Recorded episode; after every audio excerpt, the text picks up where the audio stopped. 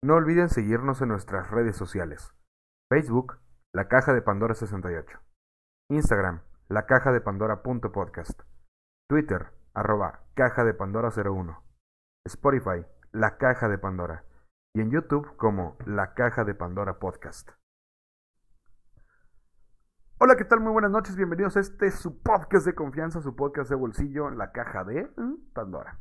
Y pues el día de hoy estamos en la segunda parte del tercer episodio de la tercera temporada de pues esta bonita temporada que pues es biográfica, vaya. Tenemos, hacemos biografía, estamos locos nosotros.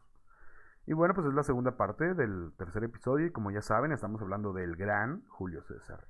Gallo Julio César. Chávez. Junior. Julio César Chávez Junior. Un saludo, ¿no? Y Coca-Cola patrocínanos también, hijos de la chingada, por favor.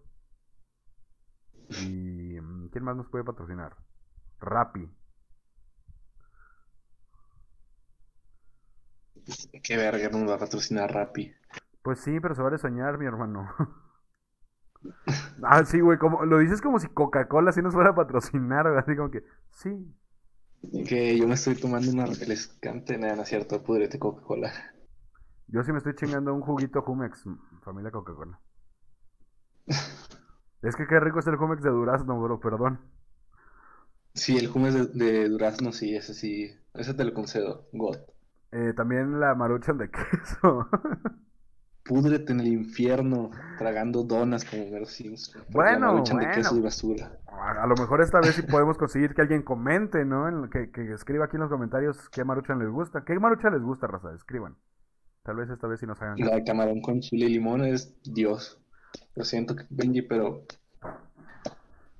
Pito. La de queso, güey, es la mejor, sabe a pito. Uf, no. Uf.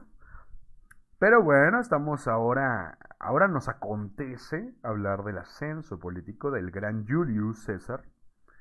Que bueno. Bueno, esto es una historia real. Real como nosotros. Sí, ¿no?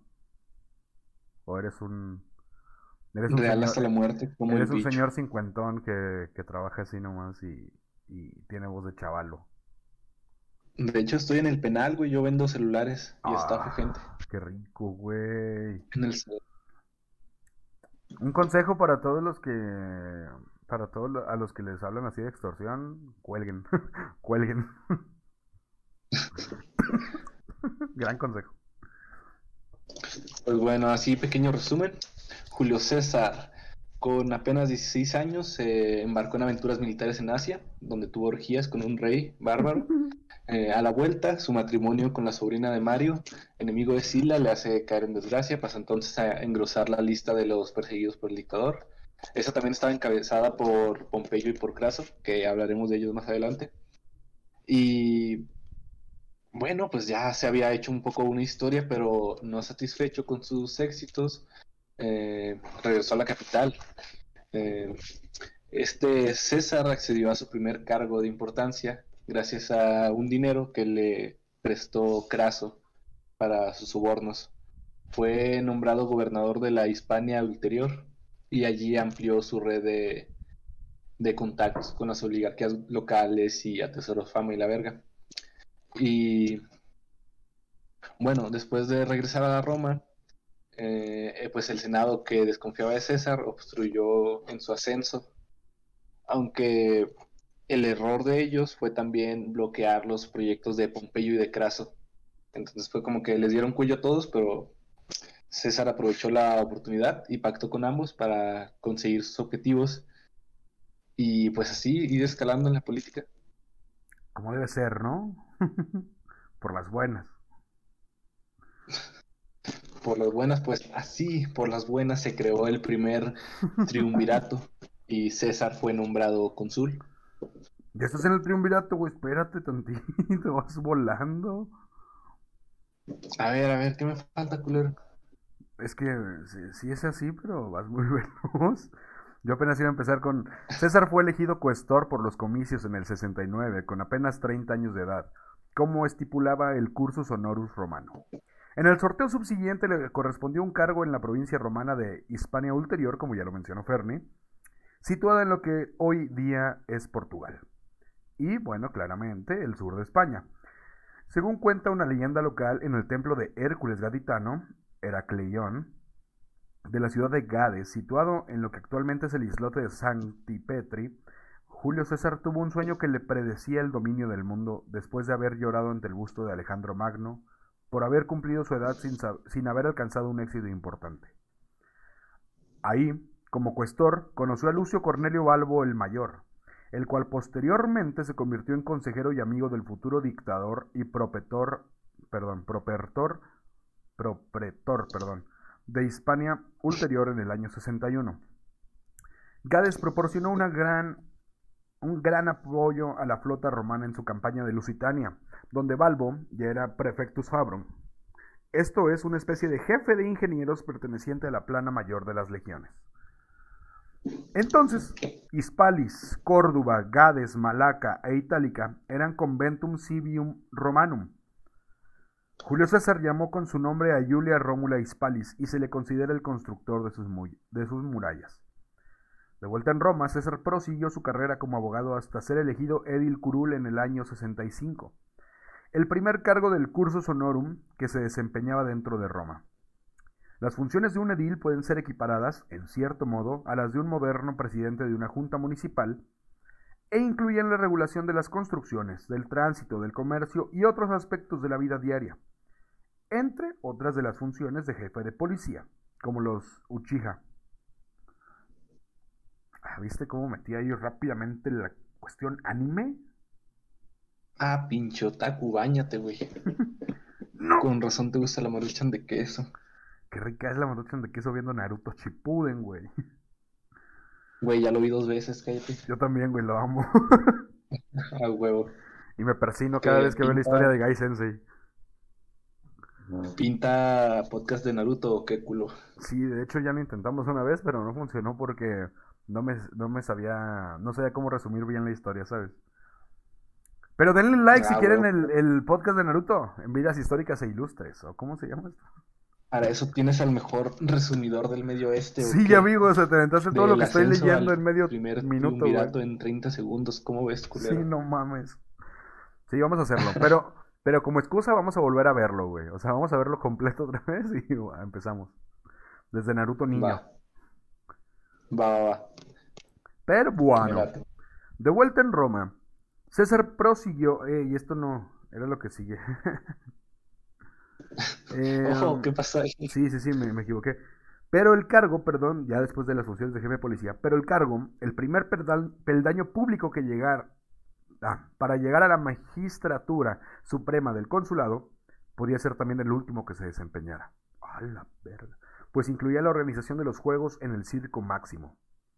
Lo que, debido a lo limitado del presupuesto público, exigía al edil la utilización de fondos personales. Esto fue especialmente verdad en el caso de César, que pretendía realizar unos juegos memorables para impulsar su carrera política. Y, de hecho, empleó todo su ingenio para conseguirlo, llegando a desviar el curso del Tíber e inundar el circo para ofrecer una naumaquia.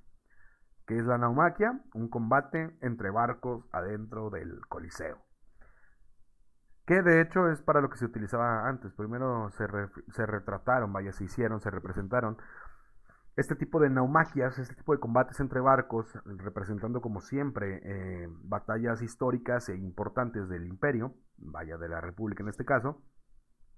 Y ya después se hicieron, dijeron, ah, me sale muy caro volver a hacer barcos, entonces pues empezaron a usar nada más animales contra animales y después metieron gente contra gente y luego la representación de ejércitos contra ejércitos. Dato curioso ahí rápido. Acabó el año con deudas del orden de varios cientos de talentos de oro. Como ya lo mencionamos, los talentos de oro son 25 o 26 kilos de oro, ¿ok? Cada talento. Vaya. Sin embargo, su éxito como edil fue una ayuda importante para Ken, después de la muerte de Quinto Cecilio Metelo Pío, en el año 63, César fuera elegido Pontifex Maximus, dignidad que dotaba al electo de enorme autoritas y dignitas. Autoridad y dignidad, vaya. El día de su elección había sospechas de un atentado contra él, lo que obligó a Julio César a decir a su madre, Madre, hoy verás a tu hijo muerto en el foro o vistiendo la toga del sumo pontífice. Ya sabemos la historia, ¿no? El cargo implicaba una casa nueva en el foro, la Domus Publica, la presidencia del Colegio de Pontífices y una cierta preeminencia en la vida religiosa de Roma, así como la asunción de los deberes y derechos del pater familias sobre las vírgenes vestales. Muy rápido vamos a mencionar que su estreno como Pontifex Maximus fue marcado por un escándalo. Después de la muerte de Cornelia, César se había casado con Pompeya, hija de Cornelia Sila y quinto Pompeyo Rufo, nieta de Sila.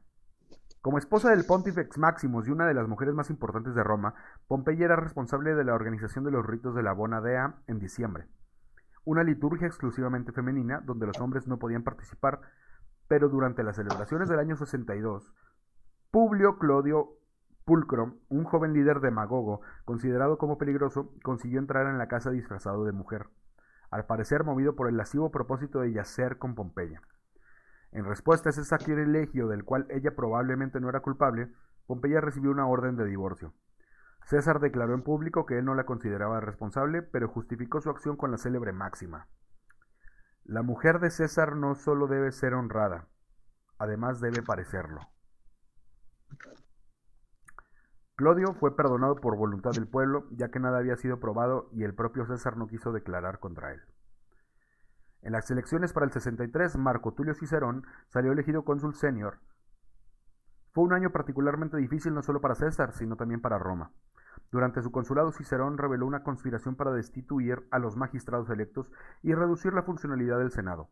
Complot liderado por Lucio Sergio Catilina, un patricio frustrado por su falta de éxito político. Si bien no se celebró juicio contra ellos en el sentido estricto del término, lo cierto es que casi todos los acusados en la conspiración, y desde luego Catilinia, estuvieron presentes en las sesiones del Senado en las que se les juzgó. Y bueno, pues en la tercera reunión Cicerón descargó su responsabilidad sobre la curia, haciendo que los senadores debatieran la pena a la que habría de condenarse a los jurados.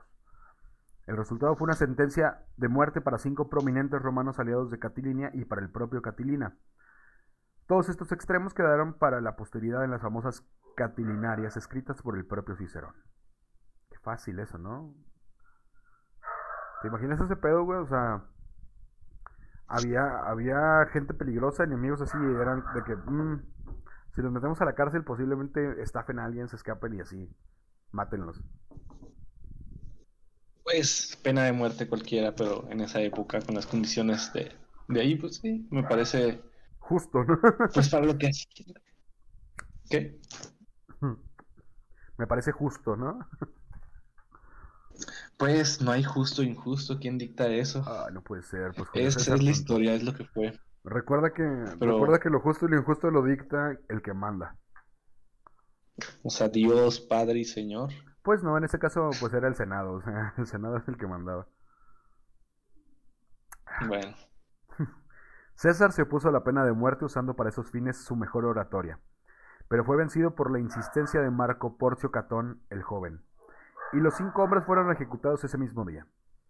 Fue también en esta dramática reunión del Senado en la que el romance de César con Servilia, hermana de Marco Porcio Catón, salió a la luz.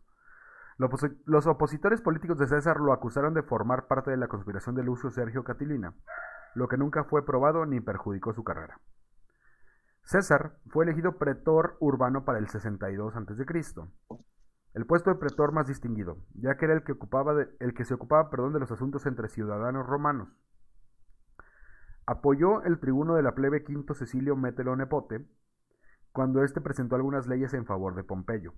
Sin embargo, dichas leyes fueron vetadas por Catón y se produjeron luchas callejeras entre ambos bandos.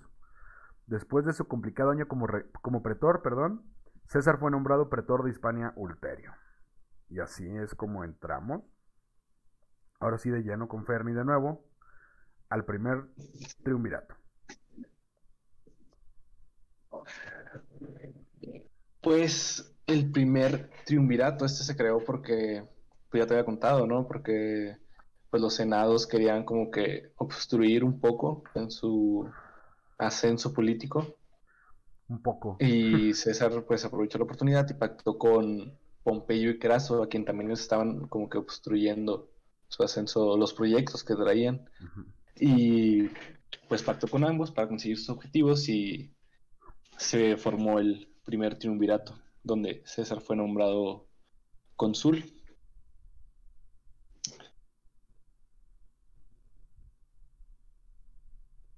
Espera, pausa y córtalo a la verga. Tal vez no se corte, Fermi. Porque, eh, no sé, güey, está muy... No, no encuentro, me perdí en la lectura. No pasa nada, somos reales, Ferni. Déjales cuento un chiste.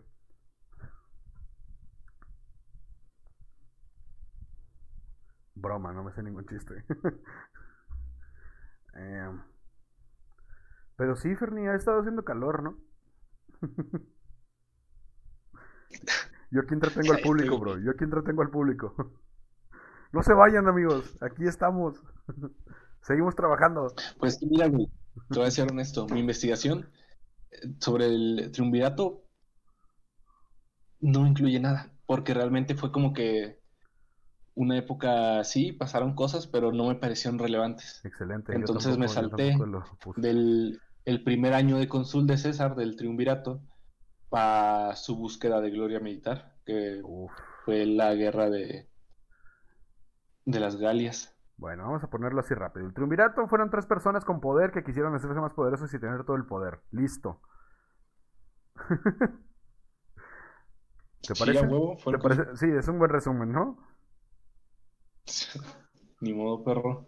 Así que, bueno, X. El primer triunvirato fue eso. O sea, tres personas con poder que querían ser más poderosos aún para su beneficio propio y no por el pueblo. Así que sigamos. Simón, exacto. Esto es pues para que lograran sus objetivos, pero a César le seguía faltando gloria militar y aprovechó una rebelión en una tribu norte celta para dirigirse a la batalla. Esto fue al mando de, se fue al mando de cuatro legiones y pues gracias a la superioridad táctica de las legiones, que pues ya sabemos un poco de cómo se manejaban, ¿no? Estos escudos así hombro con hombro y estaba muy verga, ¿no? Eh, la superioridad era evidente y se, pues, César se dedicó a someter a la Galia, que estaba habitada por cientos de pueblos celtas, independientes entre sí, pero pues ahí se iba, ¿no? De pueblo en pueblo, ahí haciéndose de fama militar y la verga. Aunque hubo un jefe galo del centro que le hizo frente. ¿Te suena el nombre Vercingetorix?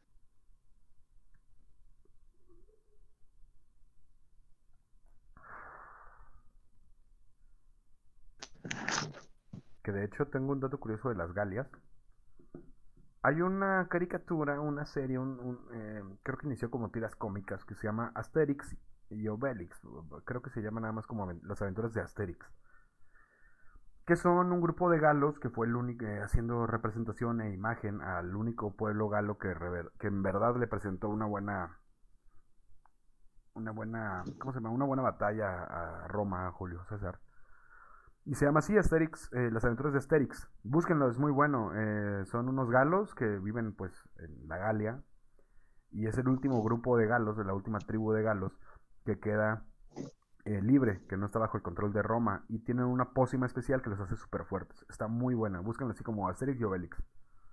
Hay películas animadas y películas de los 80. ¿Cómo? Es cómico, ¿qué pedo? te digo que creo que empezó así como tiras cómicas, pero pues tienen un parque de diversiones súper grande en Francia, me parece. Tienen...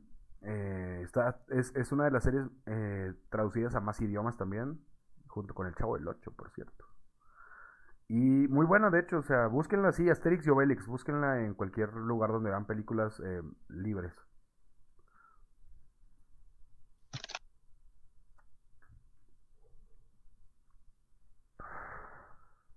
Ven, aquí no nada más les platicamos de Julio César, también les damos recomendaciones de películas. Son películas de época, o sea, también, si van a ver la película de, de las primeras, vaya, no sé si es de las primeras, pero hay unas de los 80s, 90s, muy buenas que son en live action, muy divertidas, que tienen unas cosillas, uff. Y luego pueden pasarse a ver, también hay unas nuevas del 2017 y 2018, me parece, animadas también muy buenas, con una historia buenísima. A mí me gusta mucho. Es más, voy a dejar el link abajo en la descripción. Nutriendo la cultura, muy bien, Benji. Sí, de hecho, está muy bueno, güey. Pero bueno, pues entra estamos en, en esta cuestión de la guerra de las Galias, ¿no? Simón, te había preguntado que si te sonaba familiar el nombre de Vercingetorix. Es que te digo que estaba haciendo memoria, se parece, vaya, me, me, suena porque en esa película, vaya, en esas películas, todos los galos tienen, sus nombres terminan en X.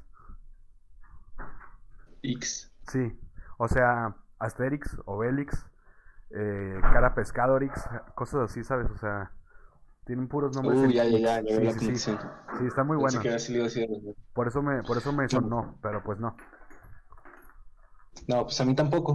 Pero esto fue porque. no Esto fue un jefe galo que le hizo frente, ¿no? Hasta a Julio César.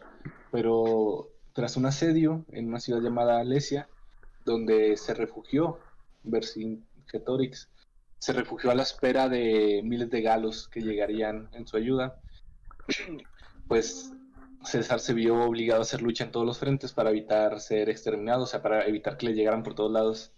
Y el jefe Galo se rindió y pidió gracia para su ciudad.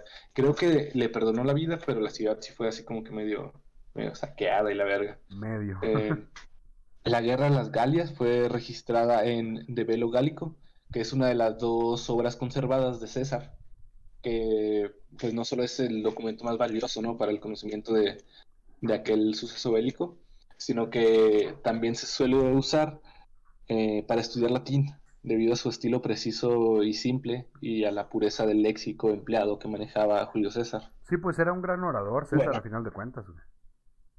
Sí, sí, sí, y pues al parecer buen escritor, hizo dos obras, una más buena que la otra, pero X, ese no es el punto. El punto es que César arrasó el país provocando centenares de miles de muertos y pues ya se había hecho un nombre, ¿no? Eh, militarmente hablando, entonces era hora de volver a Italia.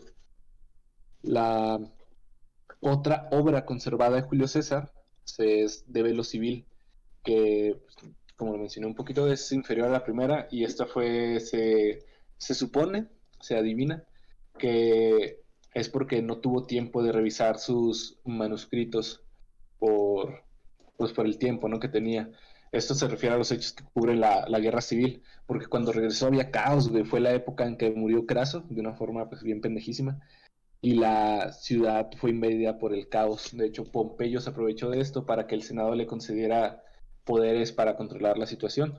Entonces, el equilibrio en el triunvirato se resquebrajó y Pompeyo empezaba a acumular demasiado poder y apartó al único que podía hacerle sombra, que fue Julio César. De hecho, ¿sabes cómo murió Craso? Fue de una forma bien pendeja. no. Y de ahí viene una, una, expresión que es craso error, que se aplica un error que es grave y no tiene, y no tiene disculpa. Aunque también puede ser porque en latín craso es grueso, entonces puede ser error grueso, como... Sí, pero bueno, el punto es que Martín, Martín Licino Craso era una de las dos personas con más poder en Roma, junto a Julio César y Pompeyo, pero este era poderoso por su riqueza, más que por gloria militar y cosas así. Entonces, durante el periodo final de la República, eh, fue gracias a su dinero que consiguió acceder a, ese cargo importante que ostentaba.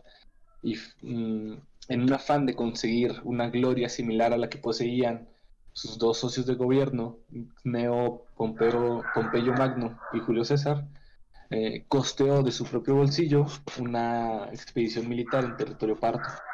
Se lanzó a la carga con un ejército compuesto por siete legiones, unos 35 mil soldados, a grosso modo. Sus tropas fueron rodeadas por un error en el planteamiento táctico y fueron aniquiladas. Se dice que los romanos perdieron a más de 20.000 hombres, entre ellos el hijo de Craso, y cerca de 10.000 que fueron hechos prisioneros. Después Caso logró escapar, pero después fue capturado y ejecutado de una manera salvaje. Hicieron, ¿has visto Juego de Tronos? Eh, no, nomás la primera temporada. ¿No? Nomás la primera temporada. Oh, bueno. Bueno, hay una temporada donde a un güey que, bueno, si sabes quién es, ¿cómo se llamaba? Daenerys. Sí, Daenerys Targaryen, la, madre, de, dragones. Bueno, después de que la casaron con el jefe de, de esos güeyes, que es Jason Mahoma, el actor, que pinche vato Dios. Momoa, güey, no Mahoma. Eh, se llama así, ¿no? Momoa, Momoa, Momoa. no Mahoma. Creo que se llama Momoa. Ya hablaremos de Mahoma en otro momento. Simón Jason Momoa. Bueno, el punto es que un- uno, ese güey era jefe de tribu y uno de, sus- de los demás insultó a su esposa y lo hizo tragar oro fundido de la misma forma en que fue ejecutado caso, tragando oro fundido. Ah, craso error. Craso error, la avaricia fue su propia Sí, perdición, su su propia muerte. muerte. Sí. Uh, qué poético, ¿no? Sí, está muy verga. Y bueno, el punto es, volviendo a, a la situación actual, Pompeyo tenía mucho poder y estaba como que apartando a Julio César porque era el último, el único que le podía hacer como segunda. Y lo que hizo fue privarlo de su cargo de proconsur y bueno, sin un ejército a sus órdenes, César pasaría a ser un ciudadano más. O sea, el Senado le ordenó licenciar a su ejército amenazándolo con acusarlo de, de traición. Eh, Julio César intentó negociar, pero todo fue en vano. Pero, pues, este güey no se iba a quedar así, ¿no? Si no, no estuviéramos hablando de ese pendejo el día de hoy. Sí, de hecho. Fue como que, ah, sí, y fin, Eh, perdió. Bye. Sí, no, se quedó así y fue un ciudadano normal, fue pintor, fin. No, pito, ese güey reunió a su legión favorita, que fue la treceava. Eran sus compas de la batalla, ¿no? Eh, les explicó que no tenían más remedio que tomar las armas, pero que si le seguían hasta Roma y eran derrotados, se les iba a acusar de, de traición. Pero pues les valió madre y dijeron, yo jalo, perro.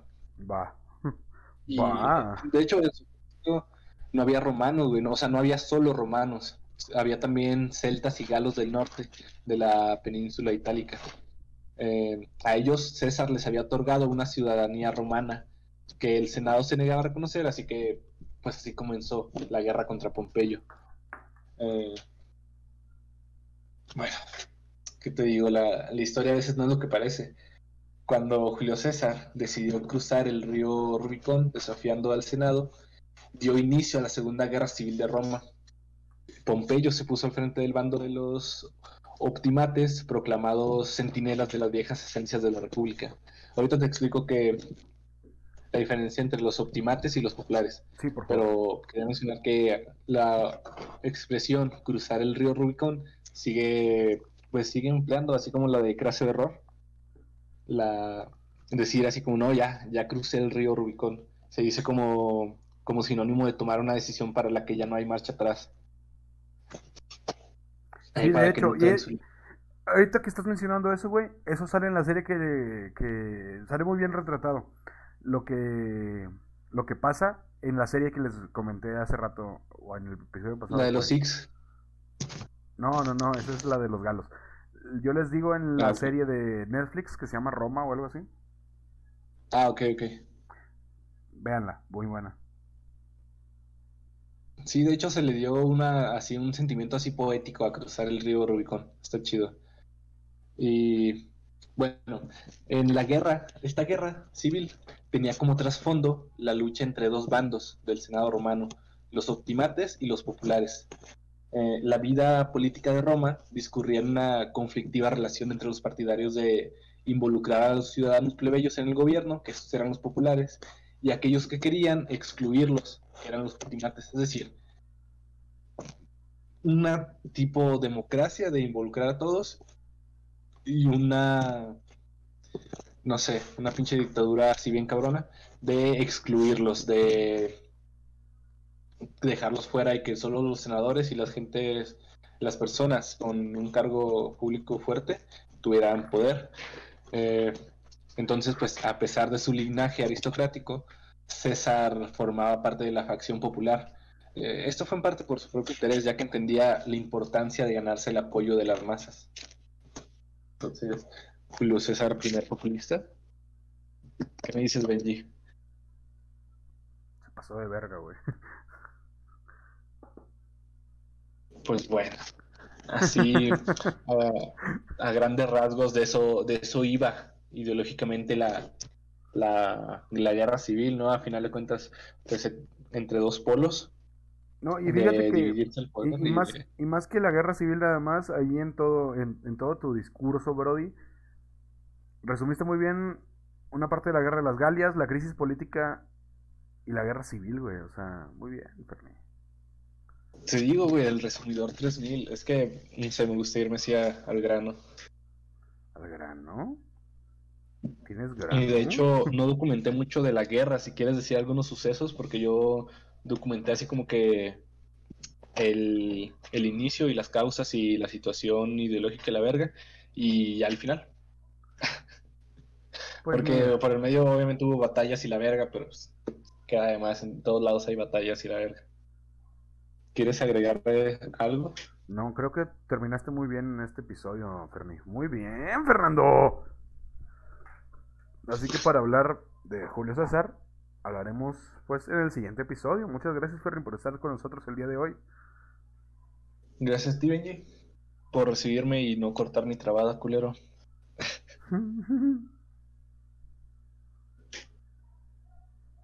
Pero mira, Ferni, el hombre que no conoce su historia está condenado a repetirla. ¡Vámonos!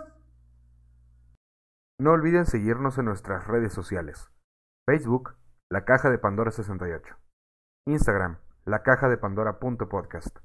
Twitter, arroba Caja de Pandora 01. Spotify, La Caja de Pandora. Y en YouTube como La Caja de Pandora Podcast.